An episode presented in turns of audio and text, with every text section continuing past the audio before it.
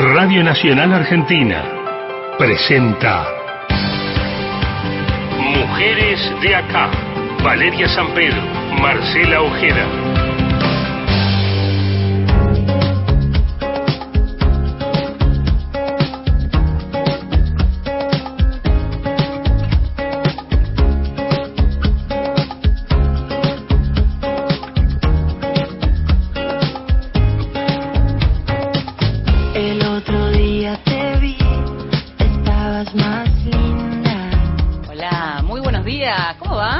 Qué calma, buen día, pero qué lindo ese tono de voz. Feliz domingo. Bienvenidos eh, y bienvenidas a otro Mujeres de acá en una nublada mañana en la ciudad de Buenos Aires. Qué lindo verte, Valeria. Toquémonos un poquito la mano así. Igualmente. Como ¿Qué este, el dedo índice. ¿Cómo va? ¿Y cómo están del otro lado? Quienes no están corriendo, quienes no están elongando, o acaso algunos sí, por ahí se puso los auriculares este, y nos están escuchando. ¿Qué sabemos? Yo creo que sí, ¿por qué no? Es una gran alternativa quedarse aquí pegaditos a la radio pública, Radio Nacional y por supuesto hasta las 11 nos vamos a estar haciendo compañía en esta nuestra nuestra sexta temporada. Bueno, hacíamos la referencia por la maratón que se corre en Buenos Aires, por supuesto que aquí nos escuchan desde todo el país.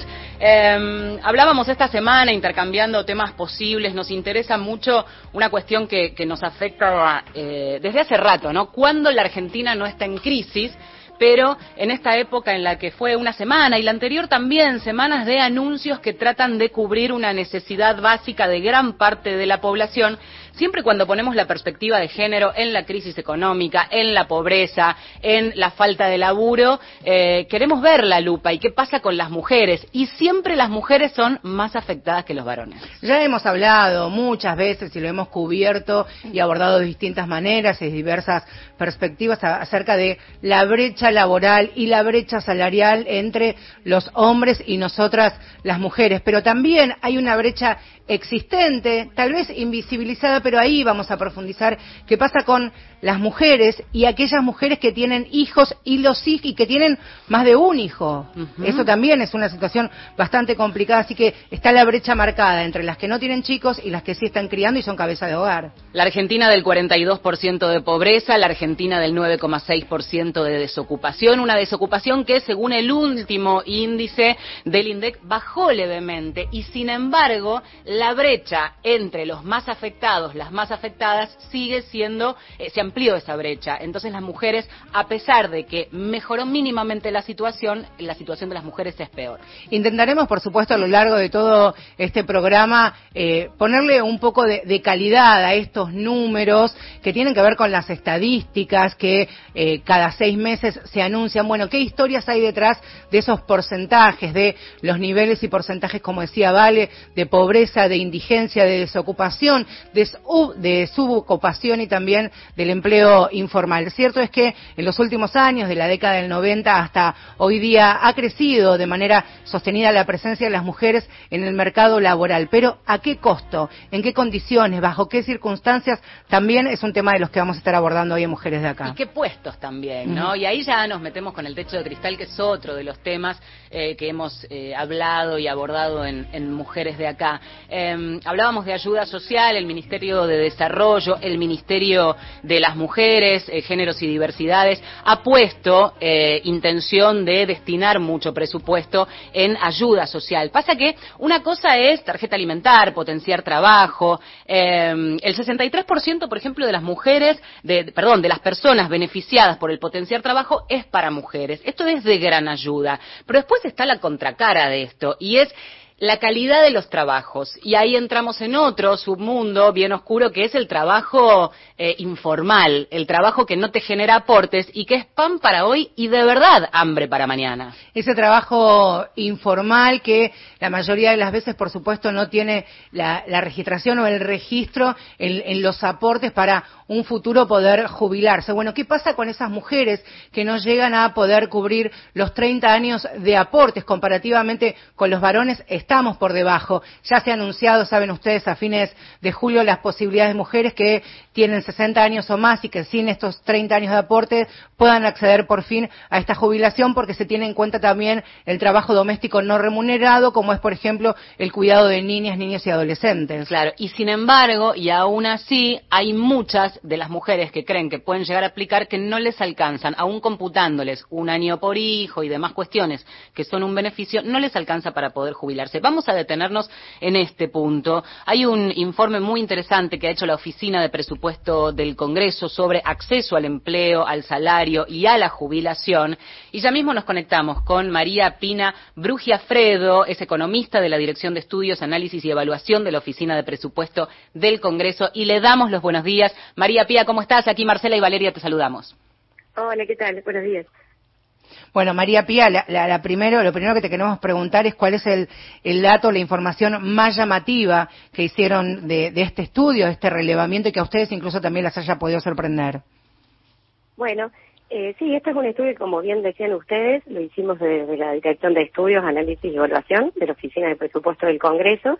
Eh, un poco lo que lo motivó fue eh, como también ustedes mencionaban, el tema de que veníamos observando que a través de las moratorias es principalmente que las mujeres acceden a los beneficios previsionales. O sea, la moratoria es una política que si bien desde su diseño no fue contemplada con el objetivo puntual de reducir las brechas de géneros entre hombres y mujeres, lo es cierto que de 3,6 millones de beneficiarios de esta política, más del 74% son mujeres. Entonces eso fue el principal puntapié, digamos, que nos motivó a hacer este estudio para analizar qué era lo que había detrás de ese fenómeno. Digamos, uno sabe que eh, la vida pasiva de las personas son el reflejo después de las desigualdades en el mercado laboral que se dan durante la vida activa. Entonces uno de los datos llamativos, que, que uno de los resultados, digamos, que nos sorprendió a través de este estudio, que cuando nosotras comparábamos dos grupos de mujeres, entre, digamos, mujeres con hijos y mujeres sin hijos, pudimos ver que en realidad ambos grupos, si bien es una situación que se ve más agravada en el caso de las madres, ambos grupos no llegan a cumplir con los 30 años de aportes que exige la normativa para poder acceder a los beneficios jubilatorios. Y esto tiene que ver con que han dedicado parte de su vida activa laboral, con o sin trabajo, al cuidado de estos chicos, digamos. Claro, esto está íntimamente relacionado con eso, digamos, con el rol del cuidado que se le asigna a la mujer, digamos, con la asignación de roles hacia el interior de los hogares, en donde hace que la mujer con la maternidad y la maternidad y también el hecho de que tenga asociado el cuidado de otras personas, de miembros del hogar, ¿no? Que no sean hijos. En este caso puntual nosotras nos centramos en el caso de mujeres con hijos a cargo, pero lo que sí se observa es que las mujeres con la maternidad tiene asociado una salida del mercado laboral que después es difícil que la mujer se pueda volver a reinsertar y en el caso que lo haga y que mujeres que están ocupadas sigue teniendo como una penalidad, que es el término que utiliza la literatura, en el sentido de que sigue cobrando por debajo de otros tipos de trabajadores, hombres o mujeres que no tienen hijos. María Pía, ¿y este castigo, esta penalidad, como, como mencionabas, se refuerza, es más evidente cuando estas mujeres tienen más de un niño o niña a cargo?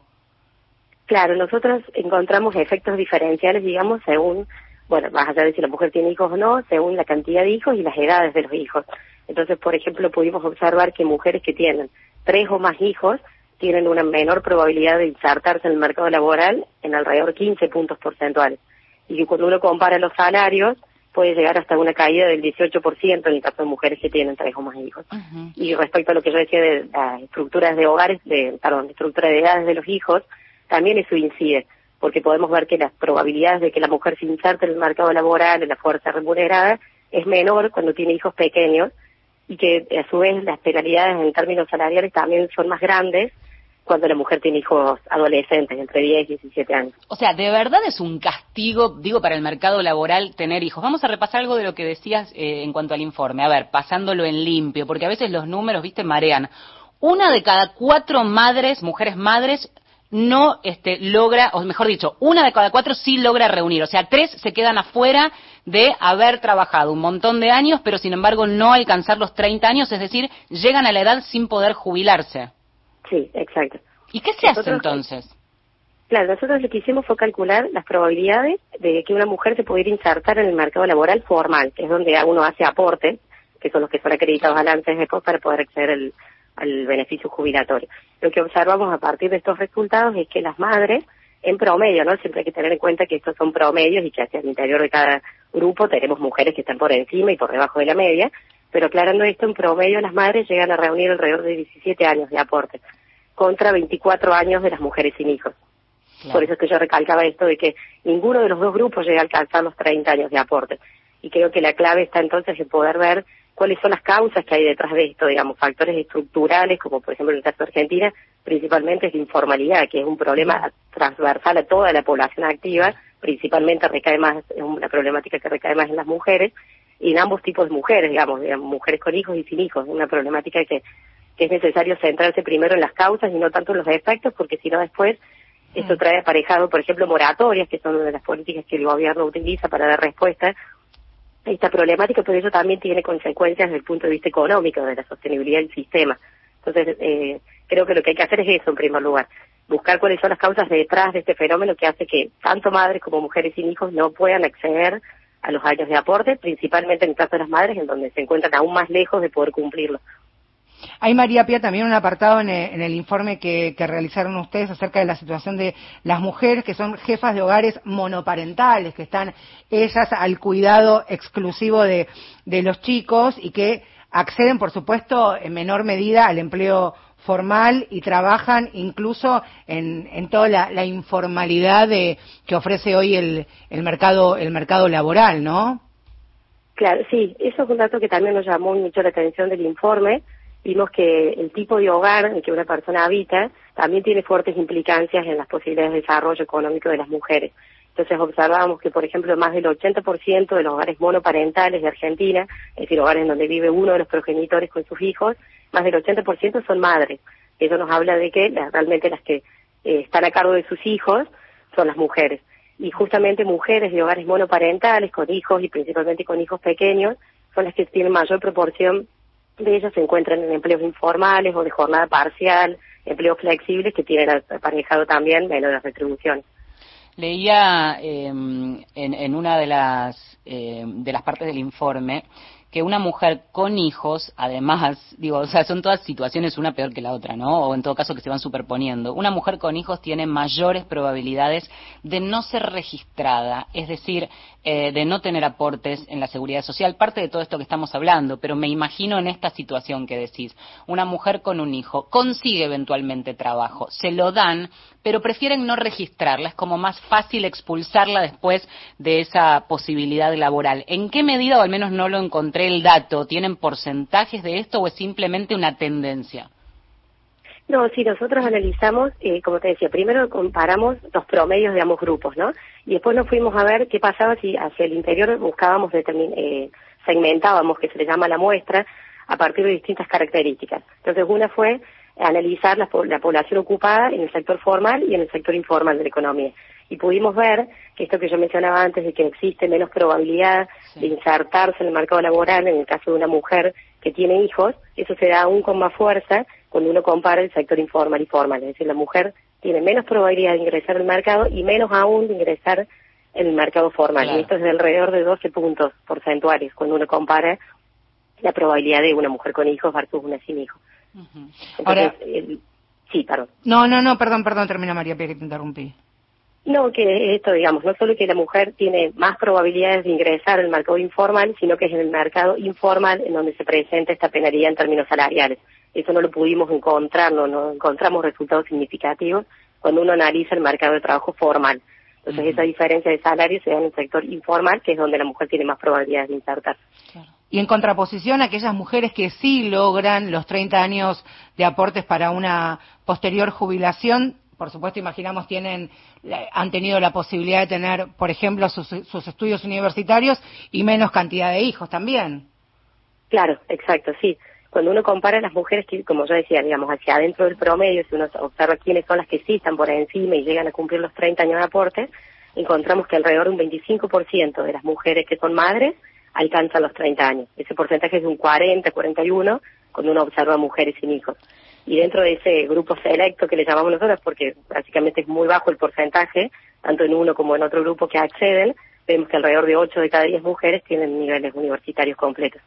Estamos hablando con María Pía Brugia Fredo, economista de la Dirección de Estudios, Análisis y Evaluación de la Oficina de Presupuestos del Congreso, a partir de un informe que han presentado. Es un informe interno. Quiero, me interesa preguntarte este, este trabajo del que muchas veces no se habla, que son informes que después quedan a disposición de los mm. legisladores para después plantear allí eh, algún tipo de normativa, de leyes, de proyectos que puedan ayudar a modificar esa realidad. Algunas decisiones, vos hablabas de las moratorias, eso se impulsa desde los organismos del Estado, pero también allí tiene un papel fundamental, en este caso, el Congreso. Eh, ¿Qué se desprende de este informe, si es que tenés conocimiento o esto termina con algún tipo de sugerencia o este, proyección para que esto se convierta en alguna política a través de eh, una ley?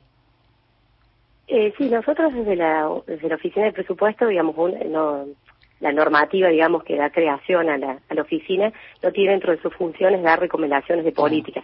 Sí, claramente, como vos mencionabas, esperamos que a través de los informes que se hacen de la oficina sirvan en el diseño de políticas públicas y puntualmente en el caso de este informe, que este, como todos los informes que se hacen desde la oficina, quedan disponibles para todo el público en general que quiera acceder a ellos, están en la página web de, de la oficina eh, están disponibles, digamos, para, para todo aquel que lo quiera leer, digamos, pero sí esperamos que con este informe puntualmente pueda contribuir al diseño de políticas públicas que incorporen la, perspectiva de género. Yo creo que que esperamos que como conclusión de este informe se pueda ver reflejado eso, la, la importancia de que las políticas públicas incorporen las perspectivas de género. Y vos como, economista, como especialista que, que, trabaja los temas también y que tiene la perspectiva de género, eh, ¿cómo ves esta realidad? ¿Qué crees que pueda servir como política pública para cambiar? Porque hay cosas que tenemos y que no se aplican, que es otra gran discusión, ¿no? De las leyes que tenemos que no terminan de, de plasmarse después como, como un beneficio, en este caso, para, para las mujeres.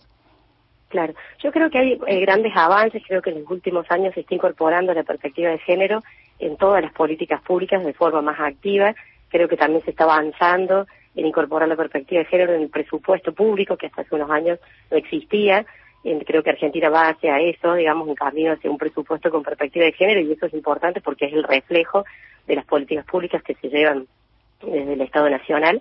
Entonces creo que se está avanzando, creo que obviamente falta, falta mucho, pero creo que se va por un camino, digamos, esta política que vos mencionabas también de reconocimiento de años de aporte, creo que tiene como importancia eso, que pone en la agenda, en la agenda pública un tema que es realmente de relevancia, como es, por ejemplo, el hecho de que las mujeres no puedan acceder a los beneficios jubilatorios, al trabajo doméstico no remunerado que no es reconocido. Creo que está habiendo un cambio, eh, pero creo, como decía hace un ratito, que lo principal es centrarse en eso, en las causas y no tanto en los efectos, ver qué es lo que está detrás que está generando que, se den estas dinámicas. Por primera vez también el, el, INDEC, hace algunos días nada más, dio a conocer el nivel de pobreza e indigencia en las niñas, niñas y adolescentes, que por supuesto son también consecuencia de estos que estamos hablando desde que comenzó el programa y que vamos a destinar durante toda la emisión. Allí el INDEC daba cuenta que eh, en nuestro país la pobreza afecta hoy día a casi 54,3% de los chicos menores de 14 años y que hoy día eh, 5.900.000 niños, niñas y adolescentes son pobres. Esto también es consecuencia, María Pía, de todo lo que estamos hablando y esto es también lo que ustedes están poniendo la lupa como consecuencia directa de, la precarización, de la brecha, de las imposibilidades que muchas veces tienen las mujeres con niños de acceder a la formalidad de un empleo. Sí, sí, claramente, sí, sí, está íntimamente relacionado con uno observa los porcentajes de pobres indígenas, siempre son más elevados y llegan, como bien decías vos, por, por encima del 50% en el caso de hogares con presencia de niños. Así que sí, claramente está, está íntimamente relacionado y sobre todo esto que, que mencionábamos hace un rato, hogares monoparentales en donde está la mujer con hijos, en donde las posibilidades de acceso son más difíciles y en donde por ahí se complica hacer arreglos de cuidado para poder por darle oportunidades a la mujer, digamos, por ejemplo, salir a trabajar eh, y no descuidar, digamos, las tareas domésticas. Entonces creo que tiene que haber todas unas políticas encaminadas hacia ese lado también, ¿no? Hablabas hace un ratito de las moratorias y que eh, estas medidas eh, pueden traer consecuencias económicas. ¿Cuáles son esas consecuencias económicas? Existe un indicador que es un indicador de eficiencia del, de todo sistema jubilatorio que es activos, es decir, aportantes sobre pasivos. Eh, si bien no hay un valor concreto que diga esto es un sistema eficiente, sí, digamos, sabemos que en Argentina está muy bajo ese porcentaje en un estudio que habíamos realizado de la dirección eh, años anteriores nos daba cerca del 1,4 de activos por cada, por cada pasivo, digamos, eh, y es importante que ese número aumente porque eso significa que se hacen menos retracciones de las retribuciones. De lo contrario, a medida que hay menos activos por cada pasivo, requiere, digamos, que eh, retracciones más grandes, por decirlo, para poder financiar cada beneficio del sistema. Claro, o sea, la ecuación tiene que dar de manera tal que los activos puedan, puedan en todo caso bancar o financiar este, a toda la clase pasiva y no este, adelantar moratorias en donde contrarrestás la falta de trabajo de estas mujeres por haber, por ejemplo, tenido hijos y las jubilás antes de tiempo. Claro, exactamente. Por eso es importante, si bien las moratorias son muy importantes y sin ellas, claramente, digamos, la gran mayoría de las mujeres no hubiese podido acceder a los beneficios jubilatorios, decíamos que era más del 74%, eh, son muy importantes, pero también es importante ir un paso más atrás y ver, digamos, otros problemas que son de tipo estructural, de informalidad, la dificultad de la mujer para ingresar al mercado laboral y para, para permanecer en él, y sobre todo en el mercado formal, creo que hay que atacar eso porque si no siempre se está atacando como el efecto y eso trae trae repercusiones a nivel económicas, digamos, de sostenibilidad del sistema, principalmente por esta relación entre activos y pasivos. María Pía, ¿hay también un castigo, una penalidad a aquellas mujeres de entre 14 y 29 años cuya tasa de desempleo registrada está casi en, en los 23, 24 puntos? ¿A las más jóvenes? Claro, cuando uno observa eh, lo que nosotros hicimos fue comparar distintos, eh, digamos, tomar distintas características para ver si esa penalidad, así como se llama la literatura, difiere en mujeres que tienen distintas características. Entonces, por ejemplo, una fue la edad y observamos que esta penalidad, que cual yo mencionaba, que era alrededor de un 12% menos de salario, se incrementa y se incrementa hasta incluso hasta un 25% cuando uno analiza a las mujeres jóvenes. Es decir, que es más, eh, los efectos de la maternidad, tanto en participación laboral como en salario, se acentúan más el grupo de mujeres jóvenes como así también, por ejemplo, lo pudimos observar en mujeres con calificación intermedia, que por eso nos referimos a mujeres con secundario completo o nivel universitario incompleto. En ese caso también es mayor la penalidad en comparación con mujeres del nivel educativo más bajo, que tienen secundario incompleto, o mujeres que tienen universitario completo. De, eh, vuelvo a la idea de este de este eh, porcentaje de que una de cada cuatro mujeres madres logra solamente reunir estos 30 años y puede acceder a la jubilación. Ahora con, con esta moratoria, eh, que el beneficio alcanza a unas 155 mil mujeres, pero otras tantas. Pienso en las otras tres que quedan afuera. En las otras tres que no pueden lograr los años, que no aplican y que no van a poder jubilarse porque difícilmente, si están alrededor de los 50 años, puedan conseguir trabajo, más que nada trabajo este, con, aportes como para lograr reunir estos años para poder jubilarse. ¿Qué pasa con esas mujeres? ¿Quedan afuera completamente del sistema? ¿Quedan desatendidas? ¿Alguien las cuenta? Me pregunto por esto de informes, ya sea del Congreso, informes del INDEC, políticas públicas. Claro, la moratoria, digamos, lo que viene a hacer es justamente poder cubrir esa falta de acceso para personas que no cumplen con los requisitos. No, pero no alcanza a todas. Este es el claro, punto. No, Por eso pregunto las que quedan, las aún que quedaron afuera incluso de la moratoria, ¿entendés? O incluso las que no tienen hijos, que también existen, digamos. Sí, digamos, hay distintas políticas. Hay una que se llama PUAM, que es Pensión Universal para el Adulto Mayor, en donde también, digamos, lo que busca es personas que no cumplan y que ah, no puedan acceder tampoco por moratorias, reciban una pensión eh, que creo que es equivalente al, al, al haber jubilatorio mínimo, digamos, pero pero sí, digamos, es importante que haya más políticas porque claramente hay mujeres que tampoco pueden acceder por moratoria. De hecho, un dato que nos llamó la atención también del informe es que cuando uno analiza en las madres, digamos, así como decimos que el 25% de las mujeres que son madres llega a cumplir con los 30 años de aportes, hay un 75% restante que no, y dentro de ese 75 vemos que más de la mitad de esas mujeres no logran reunir 10 años de aporte. Entonces esto nos muestra la lejanía en la que se encuentran. ¿no? Digamos, no llegan, pero no llegan por mucho, entonces también hacen falta políticas eso, que, eh, de, que permiten justamente eh, paliar, digamos, no solo la falta de unos años que puede, que puede faltarles para acceder al, al beneficio, sino de que realmente están muy lejos de poder cumplirlo. Eso en el caso de las no madres lo vimos de como que se distribuyen de forma más uniforme y hay una mayor cantidad de mujeres que tampoco llegan a cumplir los 30 años de aporte, pero se encuentran más próximas a hacerlo. Entonces, con un reconocimiento de tres años, por ejemplo, capaz que ya pueden llegar a acceder. En el caso de las madres, en alta proporción que no llegan y por muy lejos, digamos, no llegan. María Pía, muchísimas gracias eh, por estos minutitos aquí en este domingo por la mañana. Bueno, no, gracias a ustedes. Un abrazo. Hasta luego. Llega la música, mujeres, de acá, con la banda Más que Uno. Si me canso de callar.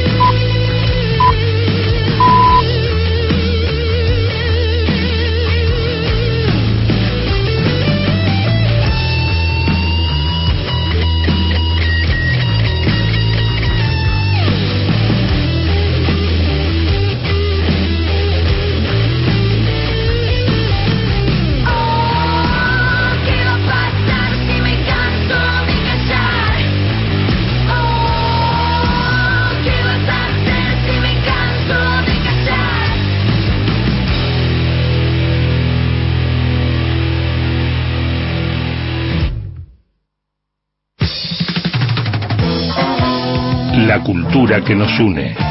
Mundo Disperso, Pedro Saborido, Daniel Míguez, domingo a las 12. Nacional, la radio pública.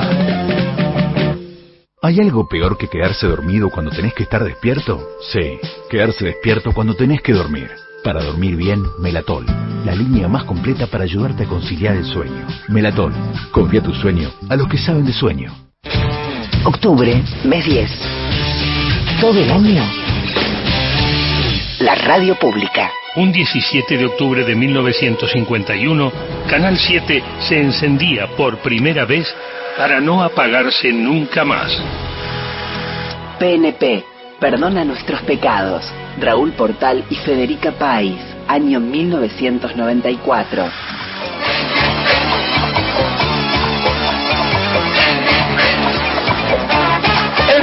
Hermanas hermanos de la tele, queridos telepianos, queridos tenidos, tengan ustedes muy buenas noches. Como todos los jueves, a esta hora con Animus y Ocandi, otra edición de Perdón a nuestros pecados. Para su cadena PNP, primer noticiero de programa de televisión único en el mundo, el programa más premiado últimamente de toda la televisión que la sintetiza, la humaniza y la desacraliza, que esa es la idea. Primero lo primero. Adelante, Federica Páez. Muy buenas noches. ¿Cómo andan todos? Desde Nacional, celebramos los 70 años del canal con más historia de la Argentina. La televisión pública. Hola, Ma. Hola, hija, ¿cómo estás? Bien, ¿vos? Mira, le estoy comprando un regalo por internet a Claudio. ¿Por internet? Sí, una afeitadora le viene bien. Ya no sé qué regalarle. Sí, le viene bien. Listo, ya la compré. Le llega mañana. Buenísimo. Besos. Independizate. Entra a mayoresactivos.com.ar. Tenés tutoriales, simuladores y asistentes virtuales para que aprendas a usar el home banking, los cajeros automáticos y la app BNA+. En Banco Nación, cada argentino y cada argentina cuentan. Reconstrucción Argentina. Lo que llega. Estación Piazzola. Víctor Hugo. Marcela Ojeda y Valeria San Pedro están en Nacional. La radio pública.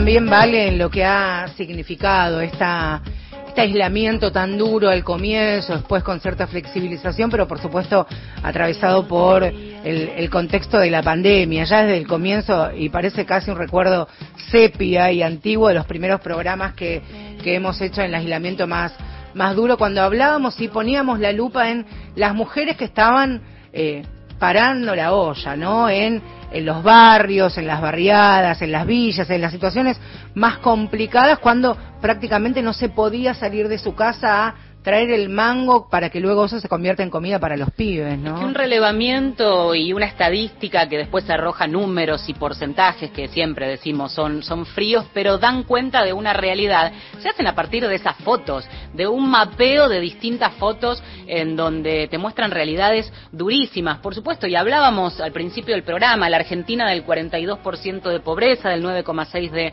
desocupación. Uno de cada diez argentinos con capacidad laboral no consigue laburo, no tiene empleo. El índice bajó pero levemente, 9,6 y donde cuando hablamos de la brecha comparaba este que esa baja hace que este dentro del mercado laboral eh, nueve de cada diez este son son varones, pero las mujeres, esa brecha se, se amplió, es decir, sigue habiendo más mujeres afectadas. Entonces, eh, a pesar de esa leve mejora, la situación de las mujeres sigue siendo crítica. Y obviamente un programa de género pone la lupa allí, porque evidentemente, por la nota que hacíamos hace un ratito, queda este, en evidencia que una mujer con su ciclo, como por ejemplo el de ser madre, se ve afectada directamente en conseguir trabajo y en qué calidad de trabajo consigue. Y pensando incluso de desde la mirada, desde el lugar de las que son más jóvenes, dicen, bueno, faltan 20, 30 años para el momento de, de, jubilarme y que llegue el derecho a la jubilación. Bueno, pero en ese transitar, en esa vida que comienza desde la adultez, hay situaciones complejas, principalmente para las mujeres más desprotegidas, las que tienen menos instrucción, las que han tenido menos posibilidades de acceder a una vivienda, a un empleo formal, y por supuesto las que son madres de más de un hijo, las que están a cargo de, los hogares en, lo que llamamos como familia monoparental. Y vuelvo a lo que decíamos en la pandemia, en los países, por ejemplo, con las características similares a la Argentina, la Organización Internacional de Trabajo daba cuenta hace algunos días nada más que el 70% de los empleos que se generaron desde hace ya un año y nueve meses por la pandemia son informales y por supuesto los sectores más vulnerables y más vulnerados son, y no se sorprendan, las mujeres, los jóvenes y las personas con baja calificación. ¿Qué pasa en los barrios populares, donde toda crisis se siente el doble y más y donde la línea es crítica, porque es directamente comer o no comer o quedarte sin techo? Felicidad Salinas es militante de Barrios de Pies, coordinadora del área de géneros de la Ciudad de Buenos Aires. En Ciudad de Buenos Aires vive en la Villa 31 bis ferroviario. Vamos a hablar, por supuesto, de lo que hace una semana era noticia a partir del el desalojo que se hizo de las mujeres en esta toma, la fuerza de las mujeres, donde este, estaban así, ahí este, tratando de básicamente conseguir un techo. Así que le damos la bienvenida a Felicidad. Buen día, Marcela y Valeria, te saludamos. Ay, qué bajito te escuchamos. Ahí estás. Sí, sí, buen día a todos. ¿Ahora me escuchan? Ahora, perfecto. Bueno, antes, antes que nada, y vamos a hablar de una situación este, más, más amplia, pero por supuesto que queremos anclar la primera pregunta en cuál es la situación en este momento de estas mujeres a partir de eh, lo que ha sido el desalojo, cómo están y cómo siguen esos pasos, ¿no? Eh, a raíz del desalojo, este, nada, ¿qué te puedo contar? Es triste la situación porque a raíz de- del desalojo las vecinas se fueron, no tuvieron un techo, una vivienda digna, eh, se fueron a paradores, están viviendo en situación de calle, eh, con sus hijas. Y La verdad es triste porque son mujeres, son mujeres o vecinas que vivieron en violencia de género, al no tener un techo, al no poder eh, acceder a una vivienda, alquiler, porque aquí en la, en todos los barrios populares, aquí en la 31 especialmente, no te alquilan al tener tres, cuatro chicos. Hay carteles que dicen, te alquila pieza sin chicos. ¿Cómo haces? ¿Me entendés? Y a raíz de, de eso, la- las mismas vecinas o las mismas mujeres tuvieron que tomar, estar con su agresor o salir de, un- de la vivienda. Tuvieron que tomar, bueno, no, le, no pudieron acceder a una vivienda digna, bueno, la- las desalojaron cruelmente, vilmente, vulneraron todos los derechos de la mujer, todos los derechos de los niños y niñas.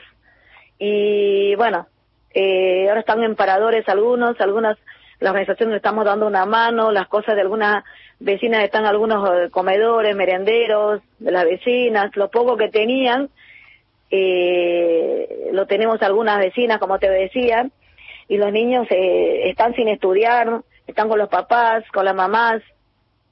Es muy triste la, la realidad que se ve al acceder a una vivienda, más si vos sos una mamá, madre soltera con tres, cuatro chicos. Pensábamos también, eh, Felicidad, y la idea de este programa era ver en qué, en qué situación, teniendo en cuenta el- la mirada y la militancia en territorio que, tienen en organizaciones y movimientos sociales, como, como el caso de, Barrios de Pie, más allá de lo que ocurrió en el barrio 31, ¿qué es lo que ustedes hoy día están percibiendo ya casi al cumplirse dos años de- de esta pandemia y, y de la precariedad y la precarización del trabajo? Eh, bueno, nada, en esta en esta pandemia la verdad que se sintió fue la más golpeada fueron las, las mamás, las compañeras y las que llevaron al hombro en esta pandemia fueron las mujeres y la diversidad, la comunidad. ¿Por qué te digo? Porque al raíz de la pandemia no hubo trabajo, muchas empresas, muchas fábricas se cerraron, el, el jefe de familia era el, el hombre y muchas mujeres al raíz de no tener trabajo tuvieron que salir a trabajar, a ir a ayudar a un comedor, a un merendero, eh, se duplicaron los comedores, la gente que iba a comer, eh, iban los chicos nomás, iban con la con el tupper, ahora iban mamá, papá, eh, ellos lo que se llevaron en la pandemia, la verdad, las que subieron, las que salieron a flote fueron las mujeres y la comunidad. Digo la comunidad del LGBTI, ¿no? Claro, claro. Eh, hablábamos más, más temprano, al inicio del programa, sobre la crisis laboral en términos generales, cómo afecta a las mujeres, lo difícil que es acceder a un empleo formal cuando tenés hijos. Esta situación sin duda se agrava en barrios populares en donde vos hablabas, ¿no? Madres solas, con más de uno, dos o tres hijos, eh, cumple como con todos los requisitos de expulsión del mercado laboral. ¿Cuál es la situación que se vive en los barrios populares en cuanto a acceso al trabajo? Trabajo formal me imagino que está muy lejos y aún así trabajo informal. ¿En qué medida se consigue y cuánto hay de desocupación también? Eh, con respecto a eso son las mujeres las que están más vulnerables porque al tener chicos, a tener hijos, tres, cuatro hijos, no se puede trabajar. Trabajas o eh, trabajas o cuidas tus hijos.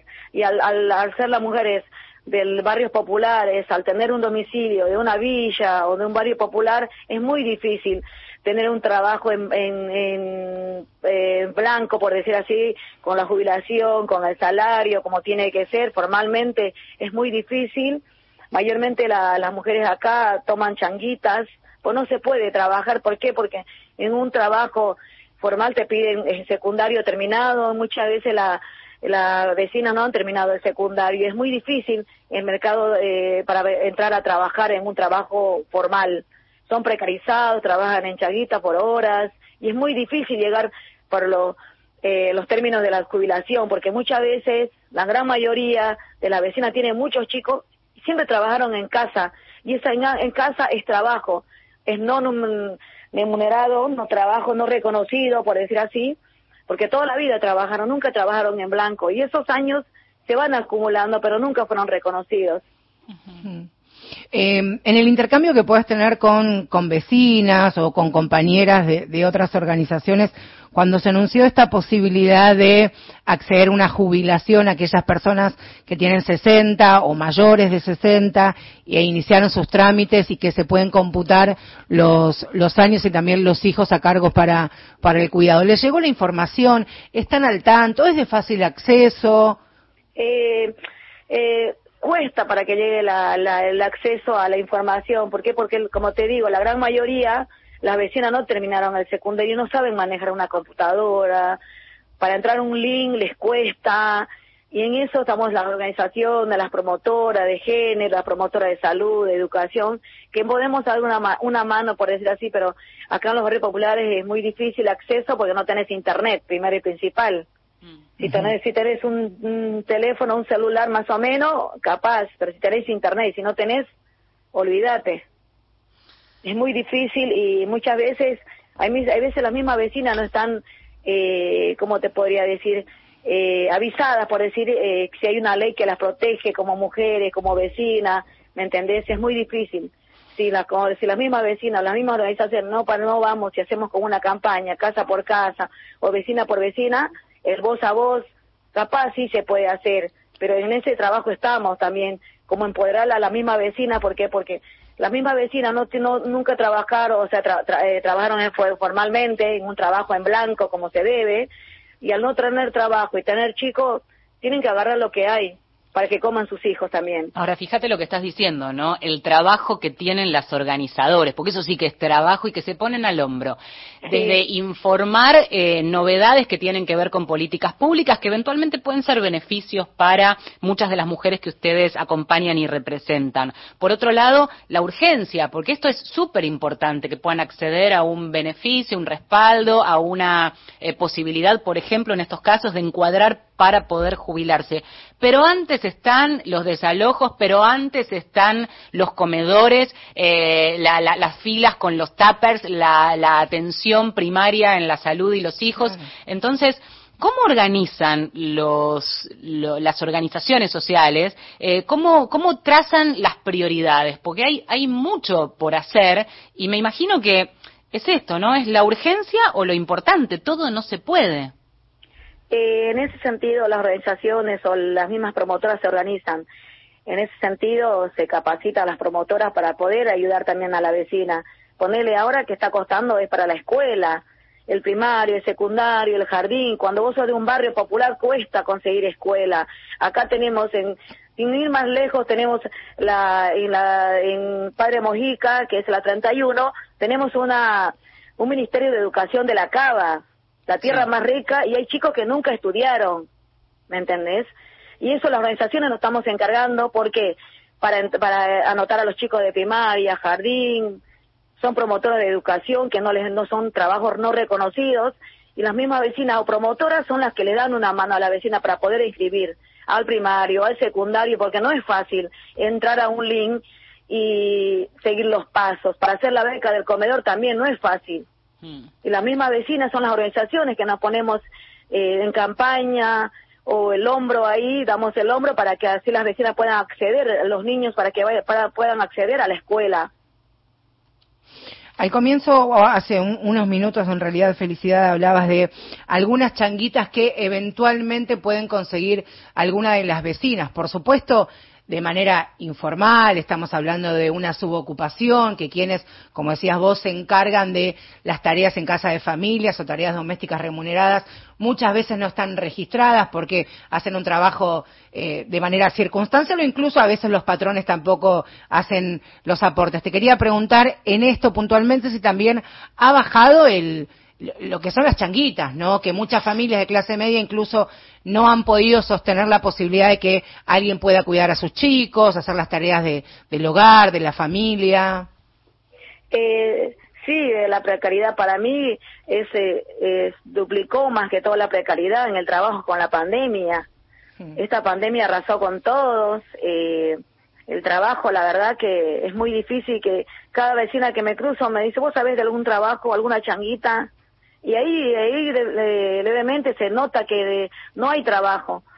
Me dicen todavía a mí, porque nosotros tenemos un merendero, un apoyo escolar que damos al comunitario en el barrio, y me preguntan, bueno, ¿sabes si hay cupo en el merendero? Y venite, le digo, viste, cuando hay, hay, pero hay veces también con el, con el gobierno de la ciudad que nos recortó la, la, las mercaderías, la harina, todo lo que es para hacer una torta frita, nos recortó completamente. Y, y es difícil también con eso, porque cada vecina que me cruzo no sabe de un trabajo, no sabe de una changuita o algo, siempre me están preguntando y a veces agarran lo que lo que se puede porque a veces al no haber trabajo tienen que agarrar lo que le ofrecen. El trabajo que hacen las organizaciones y vos como, como coordinadora del área en, en Ciudad de Buenos Aires, pero como parte de Barrios de Pie, me imagino tenés también contactos cuando hacen asambleas con eh, las referentes, los referentes de la organización en distintos eh, barrios, también de otros distritos.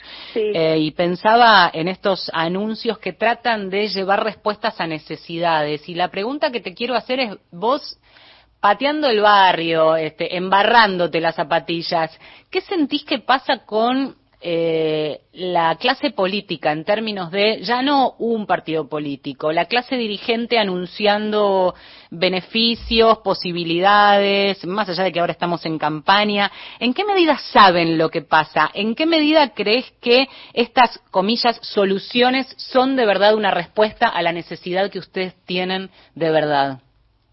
Eh, en ese sentido, la verdad que es muy difícil. Es muy difícil porque las, cuando hay, ponele un ejemplo.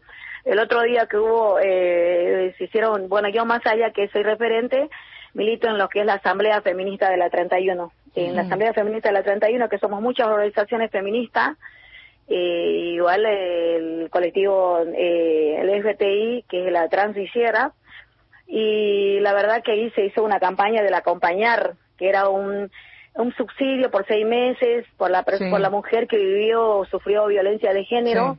La verdad que se, se, se vio en tres, sí, sí, una semana estuvimos acá en el barrio y la verdad se vio la, la, lo que es lo que las mujeres están sufriendo y lo que vivieron. Un montón de en un solo día se anotaron 250 mujeres. Imagínate que acá era la tierra más rica, que en lo cual el gobierno de la ciudad, eh, el ministerio de la ciudad había dicho que solamente habían anotado en cuatro en cuatro días o en cuatro meses 200 mujeres, que en lo cual aquí se demostró otra cosa. Y, esta situación, eh, Felicidad, también te, querían, te queríamos preguntar que el subempleo, el empleo informal, la, la precariedad, también abraza a las pibas más jóvenes, ¿no? Aquellas Sí. que eh, ya quieren, ya necesitan, no es que quieren comenzar a, a laburar para aportar en su propia casa o incluso para su propia familia porque fueron madres chicas. ¿Cuál es la, la situación? ¿Cuál es la percepción que ustedes tienen con que las tienen las pibas más jóvenes como protagonistas? Eh, sí, sí, las pibas más jóvenes cuesta también, porque si no terminas el secundario, como te había dicho, el hecho de ser mujer y no terminar el secundario cuesta eh, que trabajen, pero ahí en la organización nosotros tratamos de que terminen el secundario, levantarle la autoestima, tienen chicos y no, como siempre les decimos, que se capaciten, que sigan estudiando y, y tener un futuro, ¿no? ya que las grandes hoy en día no se puede con las grandes, las personas más grandes que no debemos terminar el secundario, e incentivar a los pibes, a las pibas para que sigan estudiando, porque el futuro es estudiar. Este, si vos podés terminar el secundario, podés acceder o terminar, qué sé yo, el secundario completo es muy útil, porque hoy en día hasta para trabajar de limpieza te piden un secundario terminado y cuesta terminar un secundario eh, al raíz, porque son pibas más, eh, son pibas con hijos, no es fácil, por más que tengan hijos. Si vos tenés hijos, tenés que te- tener donde cuiden, que, que te lo cuiden a los niños. Es difícil tener, ser madre, madre soltera, y si el padre no se hace cargo, olvídate. Así sea. Acerca de, de los cuidados, Felicidad, te quería preguntar, ¿qué pasa con los espacios para la primera infancia, lo que antes llamaba guarderías, que ahora, hoy día son jardines maternales? Eh, acá en el barrio específicamente, no, eh, creo que hay uno que es eh, municipal, por decir así, del Estado, pero después hay que pagar. Lo dejan a los niños y pagan eh, por mes eh, qué sé yo, cinco mil, seis mil están pagando. Lo que vos trabajás, poneme, en una semana o dos semanas o un mes, lo estás pagando en niñera, prácticamente. En el jardín, o sea, no te queda prácticamente nada, o trabajas o, o cuidas a tu niño. La verdad es que contás una situación que, que es desesperante por donde la mires, ¿no? Porque pareciera no haber Sí. salida y que ninguna ayuda es suficiente. eh, Sí, y- totalmente. Y, que la única realidad que puede cambiarse es a través de este, posibilidades reales de, de trabajo y de, y de acceso, ¿no? A, Claro, estaría bueno que hubieran cooperativas o trabajos para mujeres que tienen chicos y a la vez tuvieran como un jardín maternal, ¿me entendés? Para las mismas mujeres que vayan a trabajar y tuvieran un jardín. Pero hoy no hay activas eh, cooperativas o, o se han desarmado las que había. Eh, no, no, no, hay cooperativas, pero no no de, de guardería, por decir, de guardería Ah. en, en cuidado de Claro, niños, Claro. para las mismas trabajadoras. No hay aquí. Hay una creo que es afuera, pero después no, todas son, pagan, así que es muy difícil. Eh, en todos los barrios casi pa- eh, es lo mismo, la misma problemática, porque nosotros, como te digo, participamos en la red feminista y siempre comentan lo mismo, la misma problemática, porque primero y principal, cuando vos vas a conseguir, te piden los datos, y cuando vos decís soy un barrio popular, ya directamente te rechazan. El currículo cuando metes ya te, te automáticamente te Ya eso te expulsa. Ya te expulsa directamente. Hasta para sacar un DNI es un tema. Felicidad, te agradecemos mucho por, por contarnos la realidad del barrio. Por supuesto que seguiremos conectadas y a disposición como siempre. Bueno, muchas gracias a ustedes. Ojalá esto que se visibilice y bueno, nada, que cambie, ¿no? Abrazo. Ojalá que sí. Pensaba, vale, eh, la particularidad que tiene el barrio 31, ¿no? La, la Villa 31, es cierto lo que decía Felicidad, aquellos que nos están escuchando en distintas partes de- del país, ubicado allí en Retiro, límite con la Recoleta, el- la tierra más cara de la ciudad de Buenos Aires, un barrio que tiene más de 40 años de, de historia, que era la 31, la 31 bis, y ahora estamos hablando de la 31 bis ferroviario, un barrio no dentro de de otros dos, que no para de crecer, claro. Llega Mabel Flores con La batalla invisible.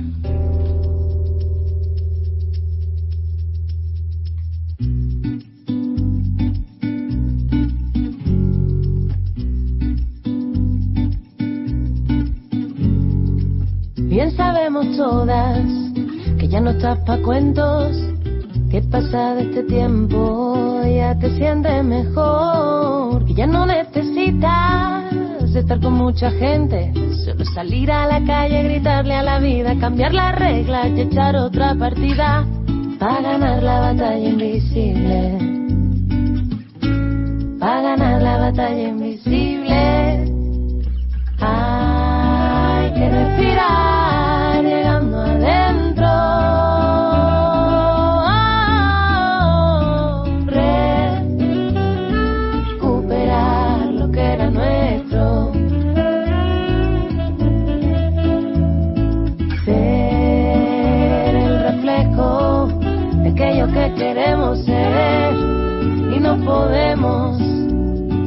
y reponernos de las balas de hielo.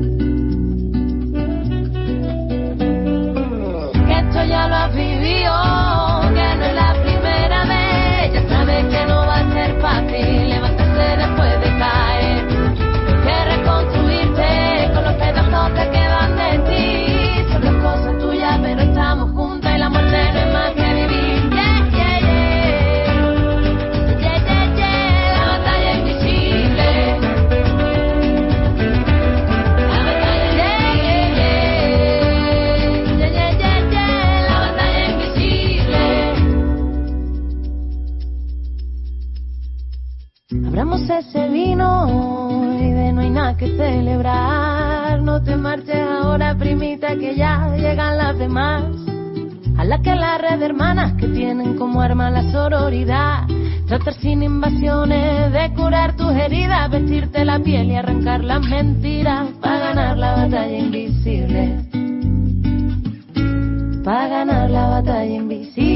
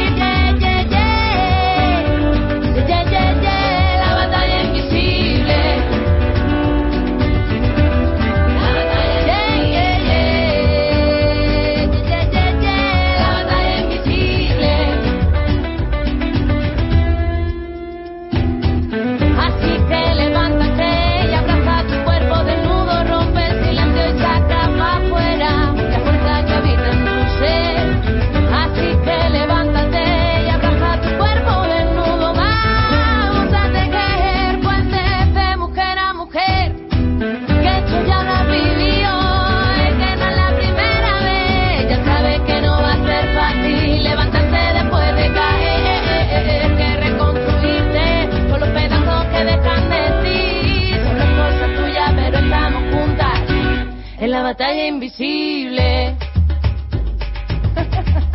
La batalla invisible. La batalla invisible. La batalla invisible. Marcela Ojeda y Valeria San Pedro son Mujeres de Acá.